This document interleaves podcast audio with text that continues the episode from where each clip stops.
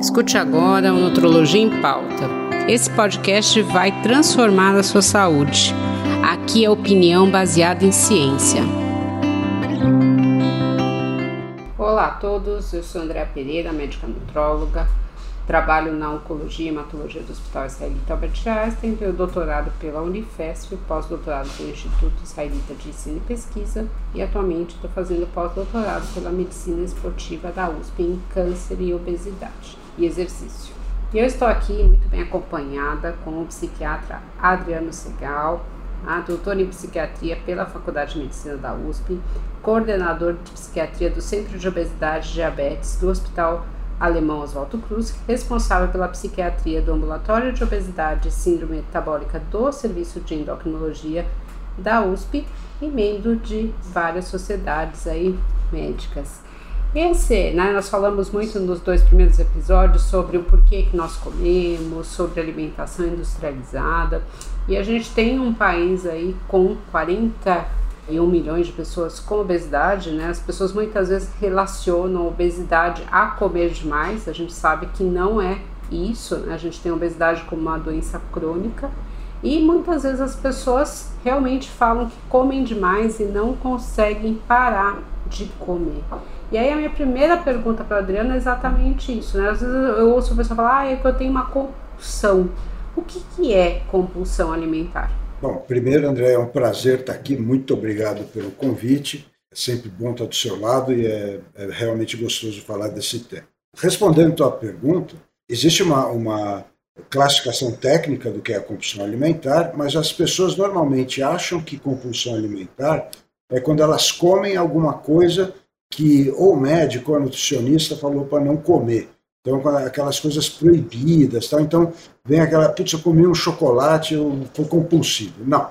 A compulsão alimentar é definida pela ingestão de uma grande, uma imensa quantidade de comida num intervalo curto de tempo, com a sensação de perda de controle sobre o que a pessoa comeu, mas e, e, e também sobre o quanto a pessoa comeu. Pra você ter uma ideia, uh, existem uh, episódios de compulsão alimentar descritos na literatura de até 15 mil calorias, quer dizer, seria comer 15 mil calorias no intervalo de algumas horas. 15 mil calorias é o que a gente deveria comer mais ou menos, a grosso modo, numa semana inteira. E a pessoa consegue comer isso em poucas horas. Além disso, não está associado só a comidas das quais a pessoa gosta. Então, às vezes, a pessoa come, no, nesse episódio de compulsão, ela pode comer manteiga pura, arroz congelado, arroz cru, uh, não descongela a comida para comer, enfim, a pessoa se atraca com a comida. Existe uma perda de controle muito grande.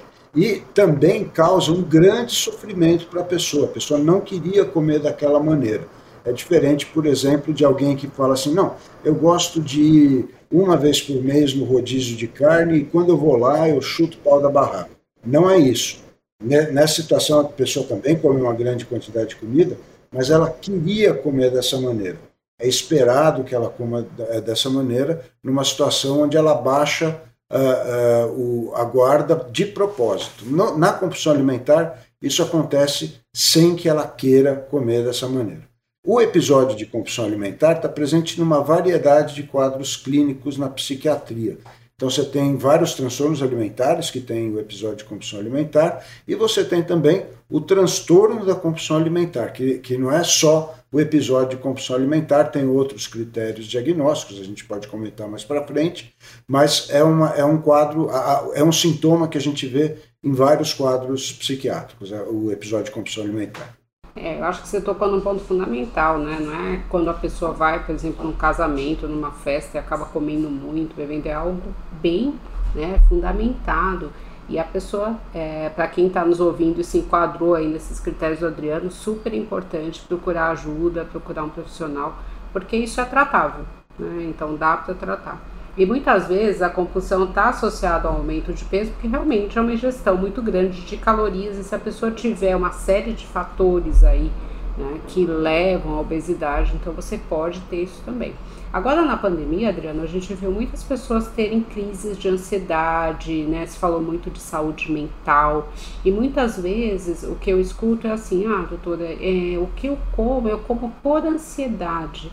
É, não é assim porque eu estou com vontade de comer. Na horas, nas horas que eu estou ansiosa, eu como. Isso é real? A pessoa come mais quando ela tem ansiedade? Eu queria que você falasse um pouquinho do que é ansiedade, porque às vezes a pessoa também não sabe. É, é o, normalmente, é, as pessoas também é, usam o termo de uma maneira não muito técnica, o que é razoável, né, que é normal, são pessoas que não são técnicas na área, mas a ansiedade é um quadro onde você tem uma sensação de inquietação, de agitação, de hipermotividade ou hiperatividade, né? com a sensação de que alguma coisa ruim está para acontecer. Na natureza, quando que a gente fica ansioso? Quando a gente está fugindo do nosso predador ou quando a gente está correndo atrás da nossa comida. Então, não é muito adaptativo, não é muito esperado que a gente uh, uh, sinta fome nessas situações. Se eu tiver com o meu predador atrás de mim e eu sentir fome para para comer, provavelmente eu vou dar uma morrida. Então não é uma boa ideia, isso não teria sido selecionado dessa maneira. As pessoas acabam comendo mais em relação a, a, a emoções negativas, mas não necessariamente em relação à ansiedade. Então, quando a pessoa fica triste, ela pode comer mais. Quando ela tem. Hoje eu atendi uma paciente que perdeu o, o, o pet de 15 anos de idade, e aí ela, há uma semana, e aí ela passou a comer mais. Mas o que é interessante a gente notar é que a gente come, na verdade, quando a gente está relaxado, no mau sentido, quando a gente está meio esgotado. Quando a gente passou por um momento de muita tensão e aí relaxa essa tensão, até porque acabou o neurotransmissor, não dá para ficar tenso é, é, indefinidamente, aí nessa situação a gente pode comer. Um exemplo que os, que os telespectadores, eu não sei qual termo bacana, os internautas vão lembrar, é quando a gente está fazendo vestibular. A gente leva chocolatinho, aguinha, salgadinho, bababá, mas a gente só vai comer essas coisas todas depois de uns 40 minutos que a gente está na prova, que é quando acaba a, o estoque de noradrenalina. Enquanto a gente está no, no pico, na ansiedade, a gente não tem vontade de comer um chocolate. A gente vai fazer isso depois. Então, na verdade, existe uma coisa que chama comer emocional, que é quando tem um, um, desre, um, um desbalanço das emoções, pode haver um aumento de digestão alimentar, mas isso não é igual a comer por ansiedade. ansiedade é uma agitação com a sensação de que alguma coisa ruim vai acontecer, que é diferente, por exemplo, da, da expectativa. A gente fica do mesmo jeito inquieto, agitado, mas a gente tem a sensação de que alguma coisa boa vai acontecer. Então eu vou para as férias, eu vou, vou viajar hoje, eu vou na, naquela festa que eu queria ir. A gente também fica meio inquieto, mas a sensação é boa. É diferente da ansiedade, onde a sensação é de que algo ruim vai acontecer. É, eu acho que assim, né, a gente tem vários motivos aí para crise de ansiedade, de estresse na vida moderna, né? A gente está conectado o tempo inteiro. É, eu sempre falo isso para os pacientes que é hoje para você fugir do estresse, acho que só se você for para um lugar deserto sem internet. Não adianta, né? Se tiver internet, você vai estar conectado o tempo inteiro. Então o estresse ele tá, né? Você tem que saber lidar com esse estresse. E a gente eh, sabe, né, que a comida ela tem um fator aí de conforto, né? Ele está muitas vezes relacionado, a gente tem uma comida preferida, geralmente essa comida preferida ela está relacionada a uma lembrança feliz. Então, a, alguma coisa que te remete a algum parente, né? A sopa da avó, alguma coisa que o avô fazia, ou que a mãe, que o pai. A gente, eu trabalho com câncer, a gente vê muito isso em câncer. As pessoas têm essa. Né? É, essa semana mesmo uma paciente falou para mim: Nossa, eu lembrei da groselha que meu pai me dava. Ah, então, assim, é, dentro desses momentos de gravidade. E aí eu ia até te falar isso, né? A gente ouve muito isso do ponto de vista fisiológico, né? A gente tem realmente uma liberação de substâncias dependendo da comida, né? E a gente tem uma sensação de bem-estar que pode, geralmente, quando ela está relacionada à comida, ela dura pouco. Por isso que você acaba indo atrás de novo disso. Em termos psíquicos, a gente tem isso também? A comida traz esse bem-estar? Traz, não tem nenhuma dúvida, né? Como, quando você experimenta, ou quando você tem uma, uma, uma comfort food aí, como você falou, ou quando você, experimenta uma comida da qual você, você não conheceu, mas você começa a gostar muito, você tem um, um, um print desse, dessa sensação. Isso faz com que você no futuro provavelmente vai voltar a procurar por essa sensação. isso é o que a gente chama de comer hedônico. Uh, você lembra do prazer que, é, que aquela comida te trouxe, você se condiciona a, a buscar de novo por aquela sensação. Isso pode, uh, em algumas situações patológicas, desviar do, de, desse mecanismo que é fisiológico e virar um, me, mecanismo patológico quando você muda até as áreas de controle da ingestão alimentar né, de, uh, no cérebro, e aí você passa a comer de uma maneira compulsiva. Então, sim, isso existe, é bem, bem, bem, bem definido na, na, na, na psicologia, na, comportamental, tudo mais. E uma coisa que eu acho que é importante, a gente falou de ansiedade, mas a gente não falou de depressão, né? A gente sabe que depressão aí é algo que tem se falado muito, a gente tem visto aumento da depressão. A depressão, muitas vezes, o que eu vejo no consultório, alguns, eh, algumas medicações psiquiátricas podem é, levar aumento de peso, né? E eu sempre falo para os pacientes, às vezes dá para realmente trocar essa medicação e às vezes não dá. Porque você tem. A depressão também está associada aí a comer mais ou está mais relacionada a comer menos? Então, uh, você tem, antigamente você tinha uma distinção entre depressão típica e depressão atípica. A depressão típica seria aquela que cursaria com diminuição do apetite, diminuição do sono e diminuição da libido, e menos sintomas ansiosos, mais sintomas melancólicos. Né? A depressão atípica é o contrário disso, teria aumento de apetite, aumento de sono, pode ter aumento de libido e mais uh, sintomas ansiosos. No, nos casos de depressão atípica, sim, você pode ter um aumento de peso. Mas essa pergunta é muito importante porque a, a obesidade é fortemente relacionada uh, à depressão, não só do ponto de vista das duas ocorrerem juntas com grande frequência, mas delas comungarem de mecanismos causadores comuns. São doenças distintas, a obesidade não é um transtorno psiquiátrico, né? mas você tem muitos mecanismos fisiopatológicos comuns, como diminuição de atividade física, aumento de estado eh, inflamatório, alteração de imunidade, alteração de microbiota intestinal, tem várias coisas comuns alteradas nos dois quadros. Então, a chance de você ter obesidade estando deprimido é 20% maior do que não estando. E a chance de você ter depressão estando obeso é 30% maior do que não estando obeso. Então, elas, elas têm uma relação uh, bionívoca aí de, de uh, aliás, bilateral de, de comorbidade. É, a gente escuta muito, né, Adriano, que obesidade é comer demais, né? As pessoas não sabem que a obesidade é uma doença, né? Que ela é multifatorial, ou seja, ela tem várias causas. A gente sabe que dentro da doença obesidade eu tenho menos saciedade, e eu tenho mais apetite, isso faz parte, isso é uma das características, né? mas a pessoa tem uma tendência maior a engordar e por uma série de fatores. Às vezes a gente pega pessoas que comem exatamente a mesma quantidade e um não tem obesidade e o outro tem. E uma coisa que a gente escuta muito, né? Tipo assim, ah, meu peso estava normal até tal época e aí aconteceu alguma coisa na minha vida e eu comecei a engordar.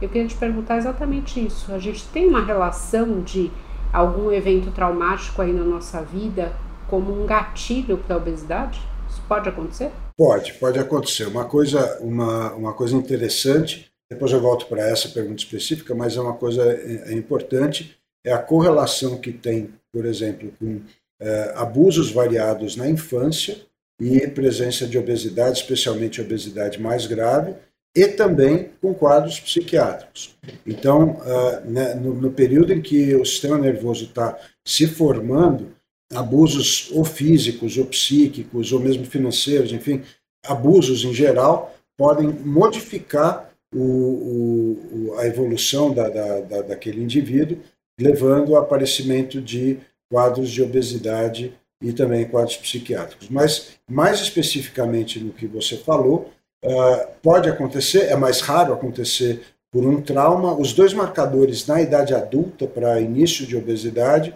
para homens é uh, o casamento, uh, isso é, é, bem definido, e para mulheres. Ixi, assim, aí você está mexendo, né? É um evento traumático. É, é, eu não queria chamar isso de evento traumático, senão minha esposa é, falar, vai senão comigo quando eu chegar em casa. Mas, e, para as mulheres, é, a, a, a, gravidez, especialmente a segunda gravidez, está associada ao aparecimento de, de obesidade na idade adulta. Né? Agora, você falou uma coisa na outra pergunta, eu esqueci de comentar, muito importante, da, da questão dos medicamentos psiquiátricos causarem ganho de peso. É, uma boa parte deles causa mesmo ganho de peso, mas uh, uh, essa resposta é individual, então um medicamento pode fazer uma pessoa ganhar e, e outra não, e existem medicamentos com menor potencial de, de causar isso. Então, se o, o, o internauta, a internauta, tiver ganhado peso tomando a medicação psiquiátrica, converse com o psiquiatra ou com, com o médico, a médica que passou a medicação, e discute isso francamente. Isso daí é uma coisa que tem que ser é, vista porque é um problema sério. Você tem aparecimento não só de obesidade pós-medicação psiquiátrica, mas também de diabetes, de dislipidemia, de alteração de colesterol e tal. E essas coisas têm que ser é, adequadamente abordadas. Né? É, eu acho que assim, isso é importante. Às vezes a pessoa não sabe isso, então é comum vir alguém me procurar e falar, ah, tal, aí eu começo a ver a medicação. Ah, você começou a engordar quando? Ah, faz tanto tempo. Coincidiu com o uso dessa medicação? Ah, nunca tinha pensado nisso, mas coincidiu. Às vezes a pessoa não tem essa informação, né? Então é, é importante conversar realmente com o médico, é o que eu falei. Às vezes dá para trocar, né, por uma outra, às vezes não. Então tem que realmente conversar, porque muitas vezes você vai trocar e você acaba descompensando essa pessoa do ponto de vista psiquiátrico. Né? Hoje em dia a gente tem vários tratamentos, eh, muito mais tratamentos para a obesidade, mesmo do ponto de vista farmacológico, que são mais seguros do ponto de vista psiquiátrico do que no passado. Então, se na, nas situações onde não dá para trocar a medicação psiquiátrica que causou ganho de peso, dá para se avaliar uma, um tratamento anti-obesidade com mais segurança hoje em dia. Eu acho que isso é importante, né? A gente, é, eu né, achei interessante essa informação aí do casamento ser um fator desencadeante para o homem. A gente tem algum, ah, alguns estudos que falam que a média de engorda do casal depois do casamento é 10 quilos para cada um no primeiro ano, né? Então, muitas vezes a gente tem também, eu falo isso para os pacientes, que é uma junção de hábitos alimentares diferentes. E o homem geralmente come mais que a mulher, ele tem um metabolismo favorável aí, que ele não engorda, e às vezes a mulher começa a comer a mesma coisa que o homem, e por aí você vai, às vezes você não comprava alguma coisa mais calórica, o outro compra, e aí você não resiste, por aí vai, mas a gente tem, além disso, a parte psicológica também ligada. E, e mudam os programas, né? Antes a turma saía para um tipo de atividade, depois sai para jantar. Sim, é isso eu acho que faz parte da, do envelhecimento, né? As pessoas vão ficando mais velhas, elas querem programas, geralmente é um programa relacionado a, a comer, né? Ficar sentado, a passar mais tempo à mesa, né? E, e a gente vê isso, né? Agora na pandemia as pessoas deixaram de compartilhar, porque não dava para você sair. Né? E muitas vezes eu vi, eu achei interessante, né? A gente tem esse fator da comida tão importante, pessoas que fizeram jantares virtuais, né? Cada um na sua casa, e aí você compartilhava isso conversando com as pessoas virtualmente. Porque isso é importante, né? Eu acho que é uma coisa que a gente tem ressaltado muito, que não é você restringir o hábito alimentar, porque isso faz parte da nossa cultura, da nossa parte psicológica, de família, etc, Prazer, etc. Né? Mas é, exatamente, está ligado a isso. E você começou a falar de um assunto do abuso e obesidade. Né? Eu queria que você falasse, a gente fala muito do abuso sexual na infância, sendo um gatilho aí para obesidade, você falou de vários tipos de abuso. Eu queria que você desse uma detalhada um pouquinho nisso. Você pode ter, por exemplo, o abuso psicológico, o abandono, enfim, a, a sensação de, que, de não pertencimento, isso pode, isso está associado ao aparecimento de quadros psiquiátricos e também de obesidade, não só o abuso sexual. O abuso sexual é bem, bem conhecido uh, para obesidade, para transtornos alimentares e para outros transtornos psiquiátricos, transtornos de estresse pós-traumático, quadros depressivos, ansiosos, enfim, abuso de drogas tal, mas também os outros abusos têm um relacionamento uh, direto com isso daí. Provavelmente porque isso ativa uh, mecanismos de defesa que não iriam ser ativados normalmente, mecanismos epigenéticos, não, não só psicológicos, mas também epigenéticos e às vezes até de neuroanatomia cerebral, que modificam o, o, os mecanismos de equilíbrio clínico e, e psicológico de, dessa pessoa. São, são coisas muito traumatizantes mesmo. É, eu acho assim, a gente já está aqui quase terminando, Adriano. É, existe ainda muito preconceito em relação às doenças psiquiátricas, né? Muitas pessoas acham que, por exemplo, a compulsão, a ansiedade, a depressão é, são coisas controláveis, né? que a pessoa deveria ter uma força de vontade e conseguir controlar isso. E aí eu queria que você deixasse aí como mensagem final exatamente isso, né? Eu devo procurar tratamento ou realmente isso é algo que eu consigo controlar? Eu, eu acho que isso que você falou, uh, você poderia ter falado também para a obesidade, porque as pessoas acham exatamente a mesma coisa da obesidade. Tem que procurar tratamento, são doenças, os tratamentos são uh, variados, uh, são individualizados e são, o mais importante, eles são seguros e tem uma muito boa eficácia. Então, uh, uh, há que se perder esses preconceitos. Primeiro, a pessoa mesmo tem que perder os próprios preconceitos, procurar por tratamento, uh, e com o tempo essas coisas vão, se Deus quiser, desaparecer da sociedade, esses preconceitos vão acabar e, e as pessoas vão ser mais tranquilas para tratar essas doenças, como tratam de doenças cardíacas, renais, oncológicas, enfim tem que, tem que procurar. Não, sim, acho que sem dúvida, né? Acho que para quem está ouvindo aí se enquadrou em alguma dessas é, desses quadros que a gente falou, não tenha vergonha de procurar ajuda, isso é necessário, a gente tem remédio para isso. É, e muitas vezes o remédio é para sempre. Às vezes a pessoa acha, ah, tá, vou tomar um pouquinho e vou melhorar. Às vezes dá para tirar, às vezes não dá. Isso se enquadra também para a obesidade, né? A gente tem falado tanto disso. Então, são os preconceitos que a gente tem na área de saúde. Muitas vezes a pessoa acha que é algo de força de vontade, não é. A gente tem que entender que realmente são doenças. E, Podem e ser algo temporário ou maior né, tempo. E a pessoa com obesidade que tem um transtorno psiquiátrico é vítima de dois preconceitos. Não bastasse a gordofobia, tem a psicofobia também. Então, precisa, precisa juntar as, as forças aí e procurar ajuda, que o caminho é bem uh, virtuoso quando você faz isso. É, e é isso. Eu acho que a, a forma, melhor forma da gente evitar preconceito é com conhecimento. Aí eu sei que isso realmente não depende de mim, que não é minha culpa, e eu vou atrás de ajuda. Queria agradecer muito aí o Adriano, a gente está chegando no final aí do nosso podcast. Se você ficou com alguma dúvida, procure o Adriano Segal nas mídias, podem me procurar também ou entre no meu site www.doutorandreanutrologia.com.br né? e procurem também os sites aí, a gente tem vários sites de é, sociedades, aliás tem uma de transtornos alimentares, Adriano, você pode falar o site? O, na verdade você pode procurar o site da Associação Brasileira de Psiquiatria, que é abp.org.br, né?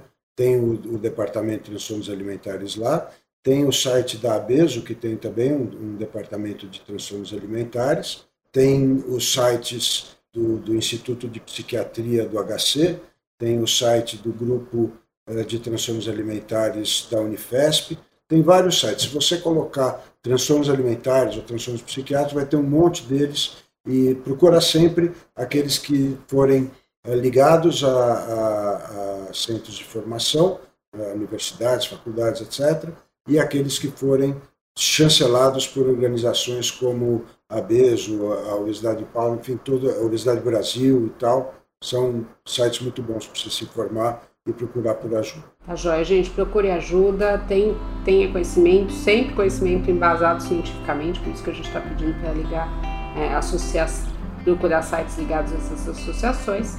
E não percam o próximo episódio, quando nós vamos falar da, dos transtornos opostos, né? Das pessoas que não comem e por que elas não comem. Obrigada.